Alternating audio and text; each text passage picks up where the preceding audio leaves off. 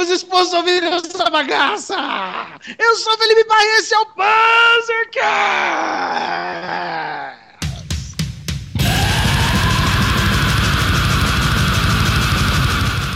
Estamos aqui hoje com a alpaca hipster de grindcore erudito chileno! Yeah, yeah! Buenas tardes, Proveito. Firmeza? Olha, hoje é o dia de ouvir Metallica até onde Deus furar, porque o resto é bosta. E como sempre do meu lado, meu querido amado, primeiro e único, Barbado. Fala galera! Hoje é dia de uma nova tentativa de desbravar horizontes por nossa parte. E hoje, especialmente inaugurando o Hall de Vilões, convidados para participar desse podcast, estamos aqui com o Júlia Ventura, diretamente do site Eutep Despedaçada. Como é que tá, Julian? Tudo bem, tudo tranquilo, graças a Deus. E vamos que vamos. Maravilha, excelente. E também estamos aqui com o nosso querido amigo Daniel MM, que também faz parte do site Eutep Despedaçada e do site Debate Histórico, mais conhecido como ExumaCast. Tudo É bom. Daniel? E aí, cara, beleza? Vou falar um pouquinho de Metallica aí, tem tempo que eu não escuto. então vamos ver no que que dá, né? Ô, excelente, cara, maravilha. Então, pessoal, só para esclarecer um pouco, esse é um projeto em conjunto do Panzercast com o TEP Despedaçada, onde a gente vai gravar um áudio que terá duas edições, uma visão do Panzercast e a outra visão da UTEP. E por isso, pela primeira vez, estamos aqui com convidados na mesa. Tá pensando o quê? Aqui é assim. Ah, é? Primeira vez convidado? Primeira vez, olha só, sintam-se honrados. Caraca, boa. E hoje falaremos sobre o que acontece com Metallica. As polêmicas, as velhas e as antigas, certo? Que cercam essa mega banda conhecida mundialmente. Vamos falar um pouco da briga com a Napster, até os problemas no festival Glastonbury, que tomou proporções gigantescas nas redes sociais. Então, vamos para o cast. Um adendo. O camarada fala das polêmicas velhas e antigas. Beleza, tô cercado de imbecis como sempre.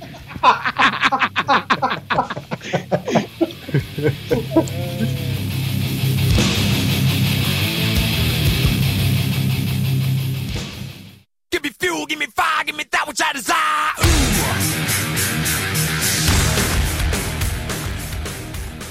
começar essa conversa, eu vou falar aqui para vocês como Metallica explodiu para o mundo e entrou no seleto grupo de mega bandas de rock. Foi a partir do Black Album que eles tomaram proporções gigantescas. O Black Album tem 28 milhões de cópias vendidas mundialmente, né? E foi feita a produção pelo Bob Rock, né?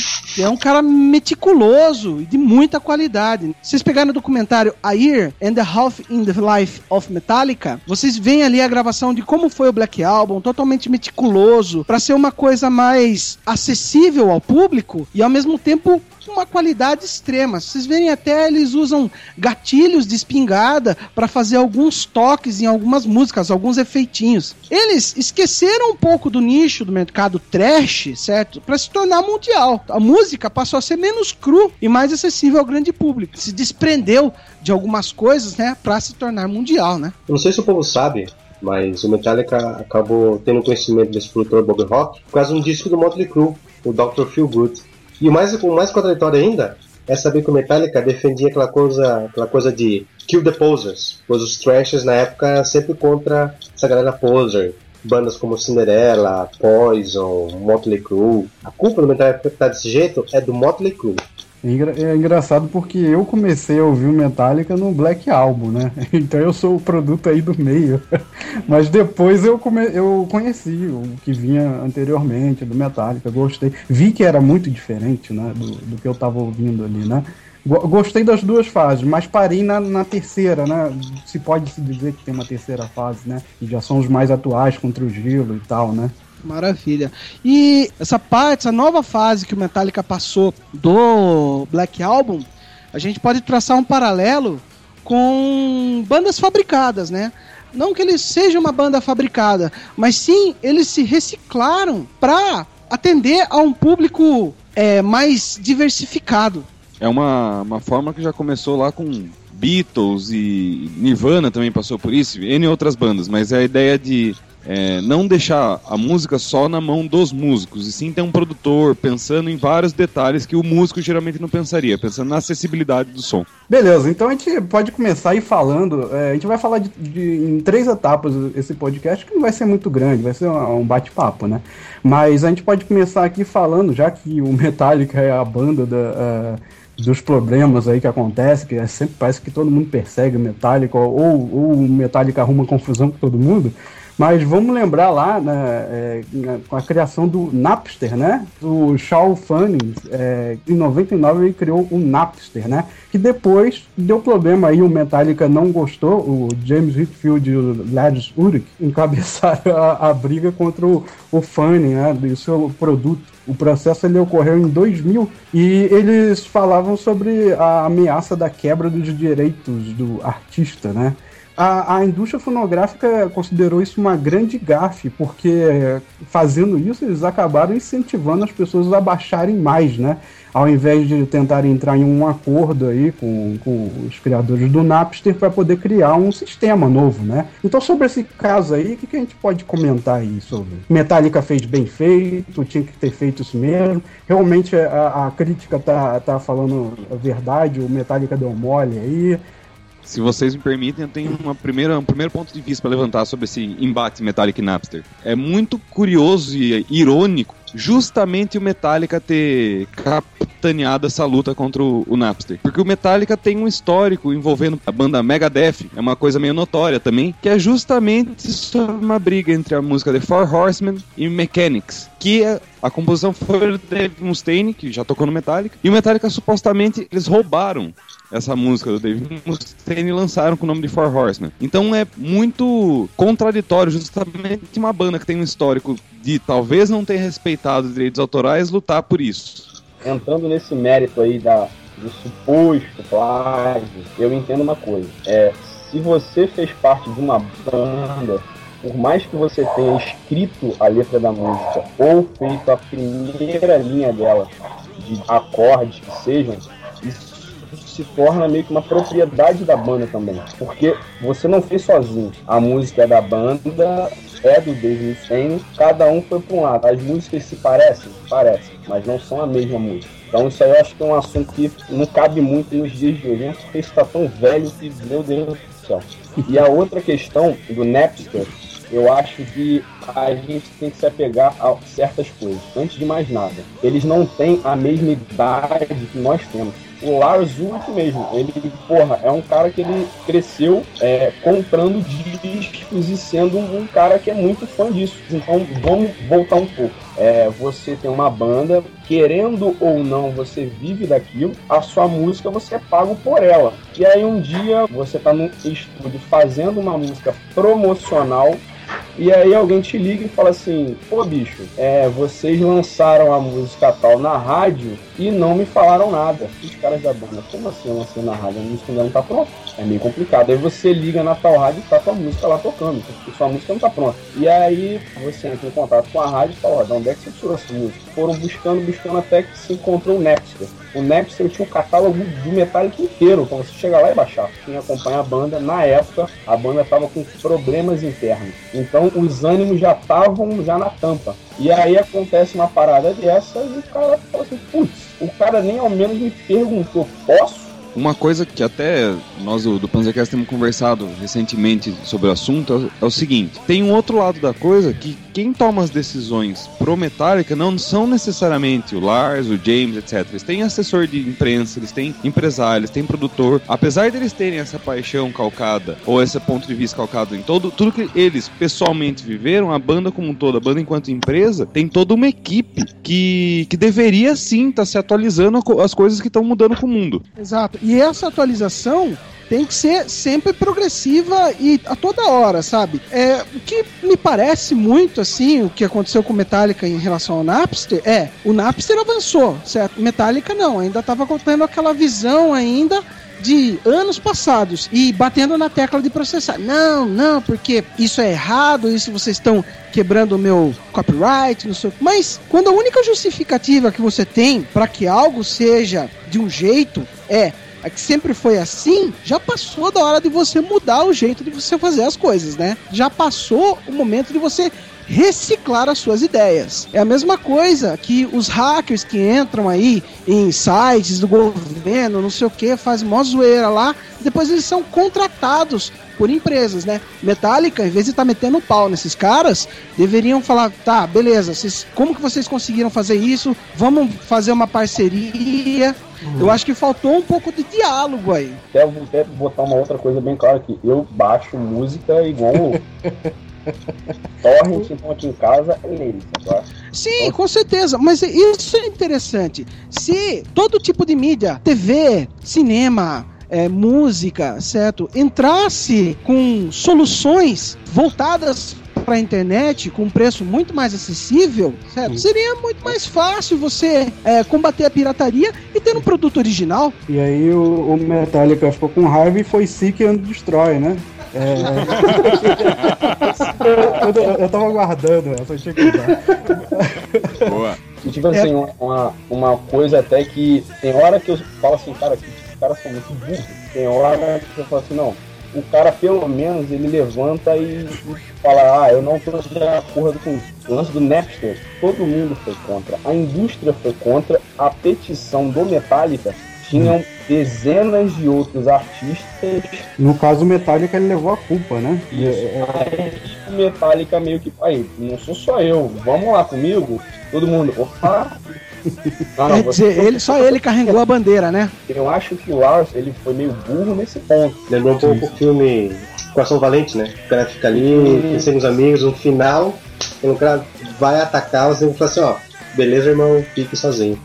Eu acho que o grande problema no início é que era uma mídia nova. Até então, uhum. essa coisa de compartilhamento de arquivo era algo totalmente novo. A internet era nova. Então, acho que no fundo, para eles, era um medo, um susto que eles tiveram. É, na verdade, essa ideia de Metallica contra, contra Napster é o emblema de uma outra luta maior, né? Músicos contra download. Na verdade, a, a briga é essa. Virou o emblema, virou Metallica de um lado, Napster do outro. Napster não era o único programa, Metallica não era a única banda. Se você for ver bem, sabe, tava num período de mutação do, da indústria fonográfica, como o Chile não falou, que até hoje ainda balança isso, né? A música não virou, não, não é mais um produto, muitas vezes. A música ela é um ato promocional do artista. Então, não que ela perdeu a sua importância, mas a importância mudou, porque não se ganha muito mais dinheiro com música, se ganha com shows, com uhum. festivais, com workshops que você vai fazer, né? Sabe o que é mais engraçado? É que o CD e o vinil viraram merchandising, igual camiseta, uhum. bottom, patch.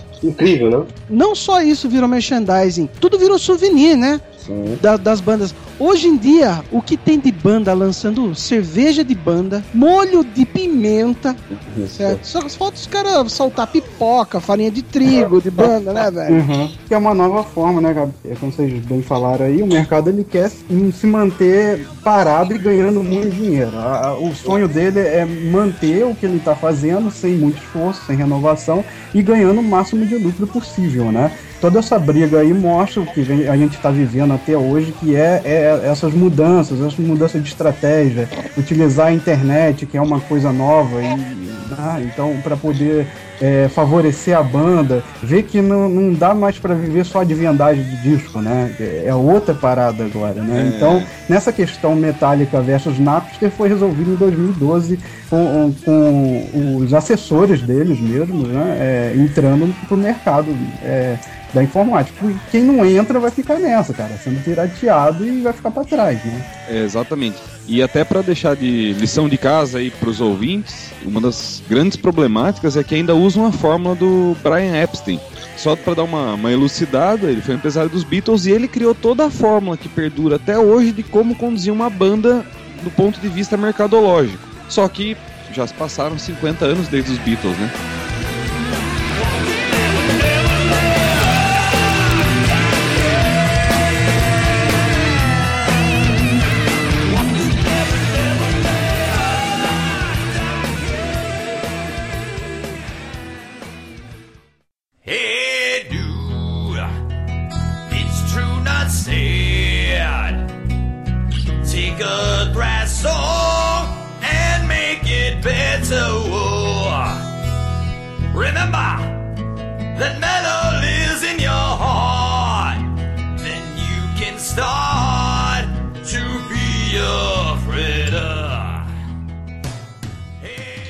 Queridos gafanhotos, antes de tudo vamos falar de um festival chamado Glastonbury. É um dos maiores festivais de música soundbar do mundo, que é muito influenciado pela cultura hippie. Ele acontece desde os anos 70. Nos três dias do último final de semana de junho. Muito obrigado, Barbada. E ele mexe muito com bandas indies, sabe? Nenhuma banda heavy metal participou desse festival. Acho que 44 anos nunca teve uma banda de heavy metal, né? Querendo ou não, Metallica também não tinha muito lugar lá. O que, que o Metallica tava fazendo no meio de um festival indie, né? Não, não encaixava.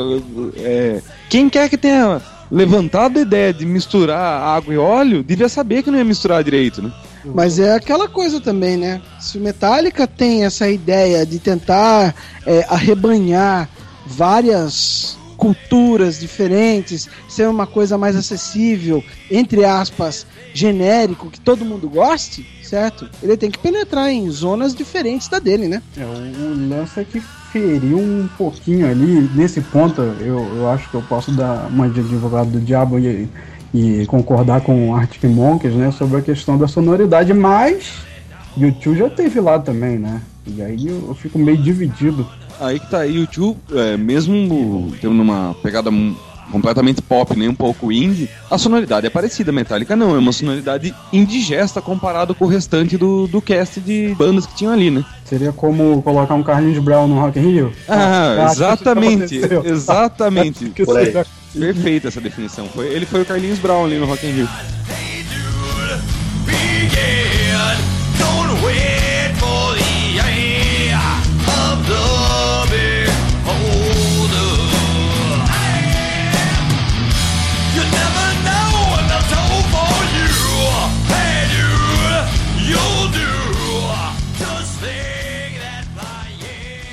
O Metallica tá no palco principal, o Mogwai tá no palco secundário, né? Então o Mogwai é uma banda que eu conheço, mas eles falaram que a banda era uma porcaria, falaram que o baterista é uma porcaria, o Larry, e mas deu pra ver que eles estavam meio sentidinhos, né? De estarem tocando ao mesmo tempo que o Metallica e o Metallica tá no palco principal, mas aí até que ponto Metallica ele tá roubando uma vaga de uma banda que deveria estar ali naquele palco principal? Eu concordo com o que está falando. Mas não foi da noite pro dia.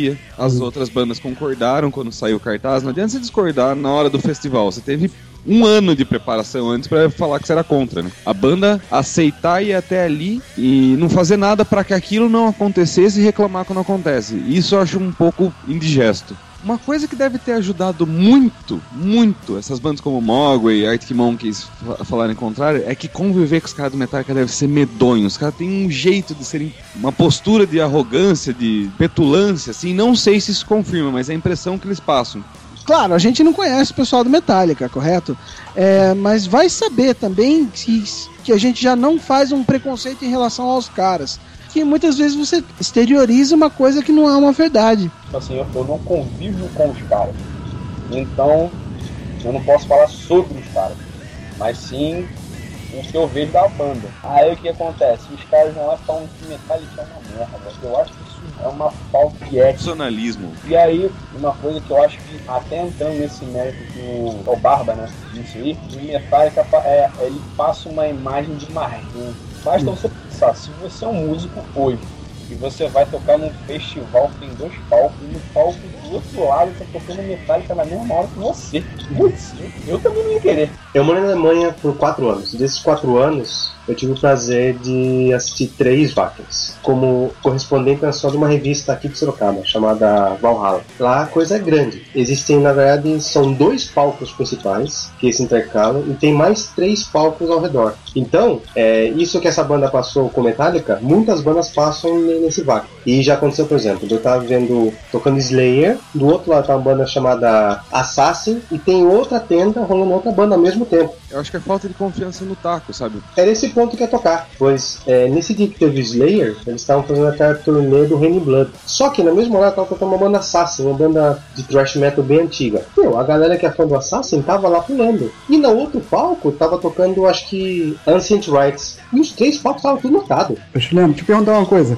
Então essa, essa insegurança de bandas, ela acontece normalmente pelo que você viu? Não, o pessoal tava rolando, fazendo seu show, dando a garra mesmo.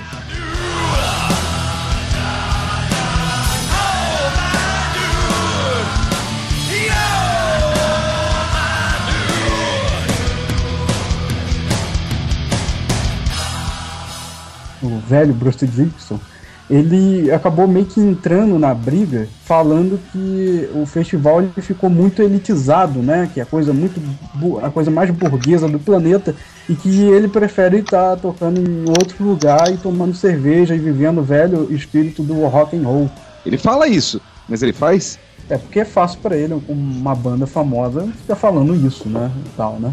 Sim, sim. Sabe o que me parece isso também?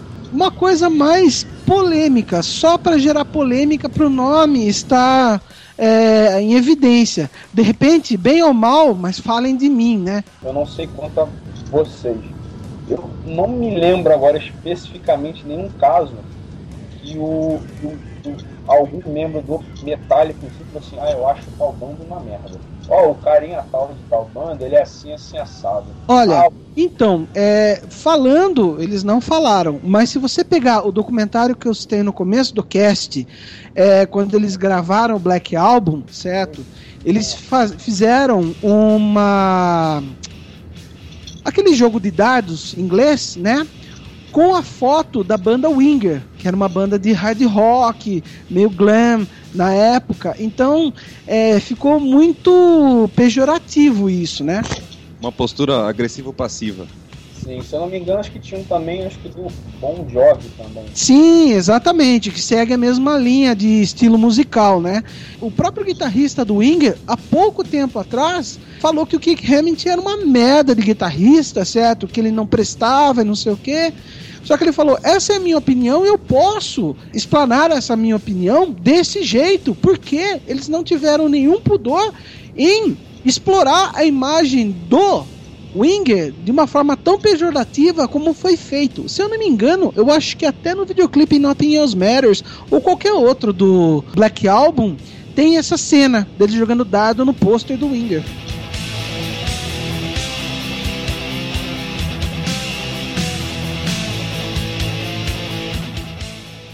Toda essa problemática do festival de Glastonbury aí, todo esse mimimi que a gente falou, ganhou muito mais exposição nas redes sociais depois daquele documentário que James Hetfield vai fazer. Você pode explicar um pouco melhor pra gente o que é isso, chileno? O documentário vai se passar no canal History Channel e vai comentar sobre a caça em si, que é um, um dos hobbies que o nosso redneck James Hetfield é fã. O Zum Zum Zum começou isso, começou aí, né? Isso pegou muito mal, vamos dizer assim, para a imagem do Metallica em relação ao festival Glastonbury. Tanto que bandas fizeram uma petição para ele não tocar no Glastonbury, fizeram um abaixo assinado, é, justamente criticando essa postura, né?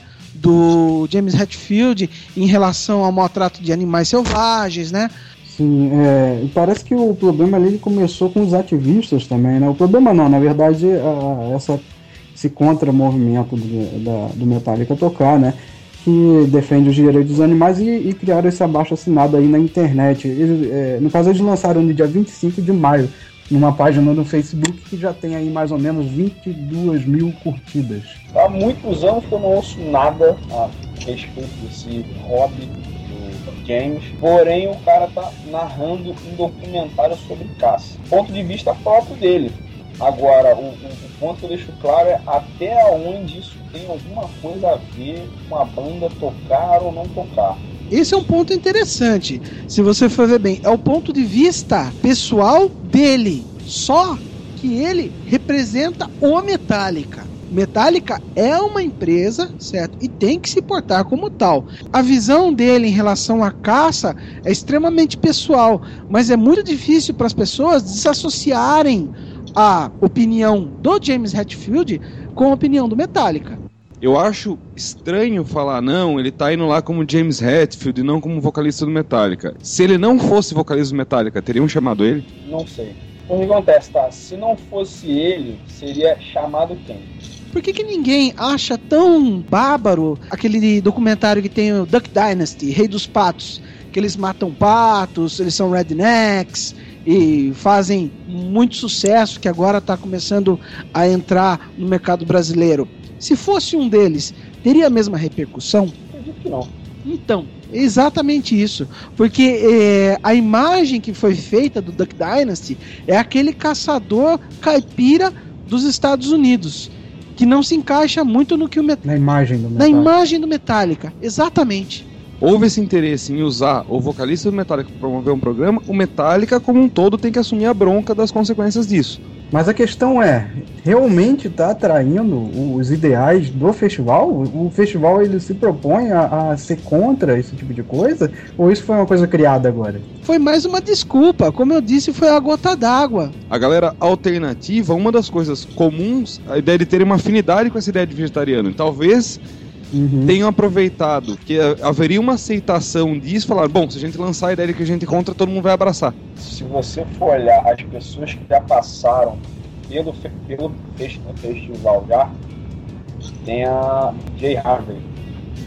Ela é a favor de caça. Ninguém foi lá e falou, não, eu sou contra você vir aqui porque você é a favor da caça.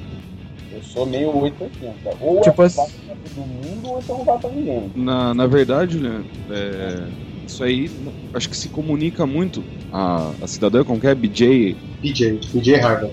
a comparação do que você falou dela ser caçadora, dela ser a favor da caça, e o Metallica também, eu acho que se comunica completamente com a ideia de terem concordado com o Snoop Dogg entrar lá e o Metallica não. Eu acho que é a questão de, de querer queimar a banda. Não interessa o que ela faça, quieta ela já tá errada.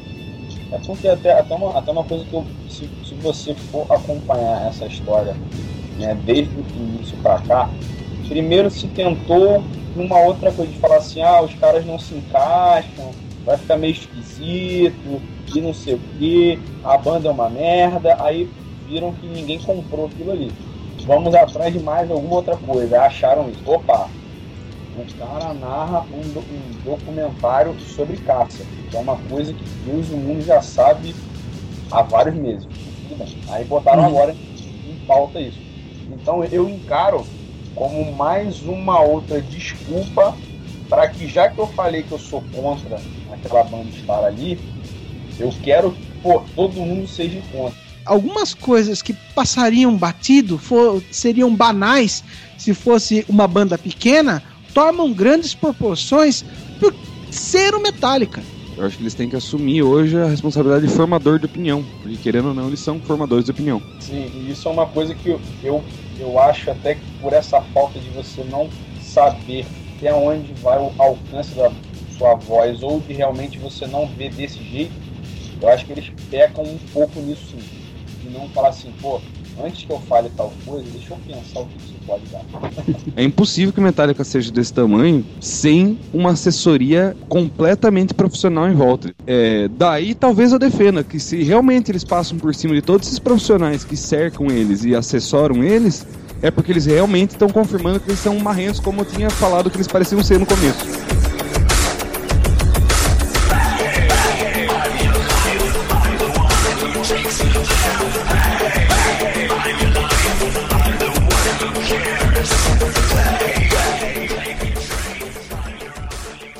Galera, esse foi o nosso Panzercast, um projeto fantástico aí, pessoal da Eutep Despedaçada. Valeu pra caramba, Julian, a sua presença aqui no Panzercast. Muito obrigado e até a próxima, se Deus quiser.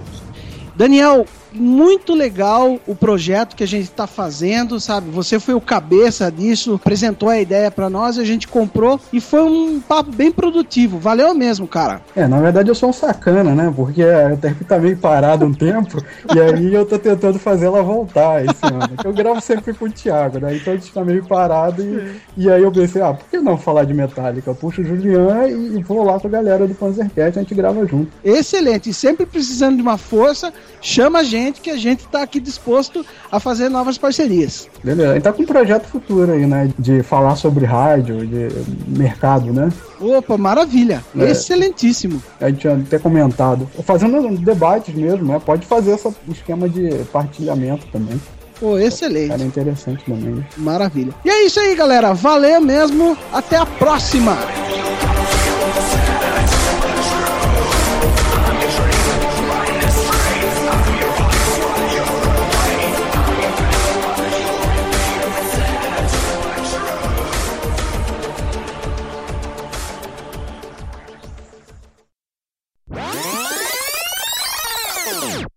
Melhorou só um pouquinho quando tu chegou a cara mais perto da tela. Eu acho que tá pegando no microfone do, do computador, alguma coisa assim. E agora? Melhorou um pouco. Pera aí. E agora? Aê! Aê, jovem! É tetra! É tetra! Aqui o chileno é assim, ele não grava sem ele tomar uma cajibrina. Ele, ele tem que tomar uma pinga, senão não rende, não rende. Começa a falar espanhol, uma porcaria. Eu tô tomando um vinho aqui também. Olha aí, pronto. Aí, ó, tá outro companheiro. Faço parte do clube da cachaça aí, ó. Ó o vinhozinho aqui, ó. Ó o vinhozinho aqui, ó. Eu tô Saúde. Olha só que maravilha. É, vinho, vinho é que suco de soldado. Começa do zero de novo, dessa vez a gente certo. Bom, é, The end of the beginning.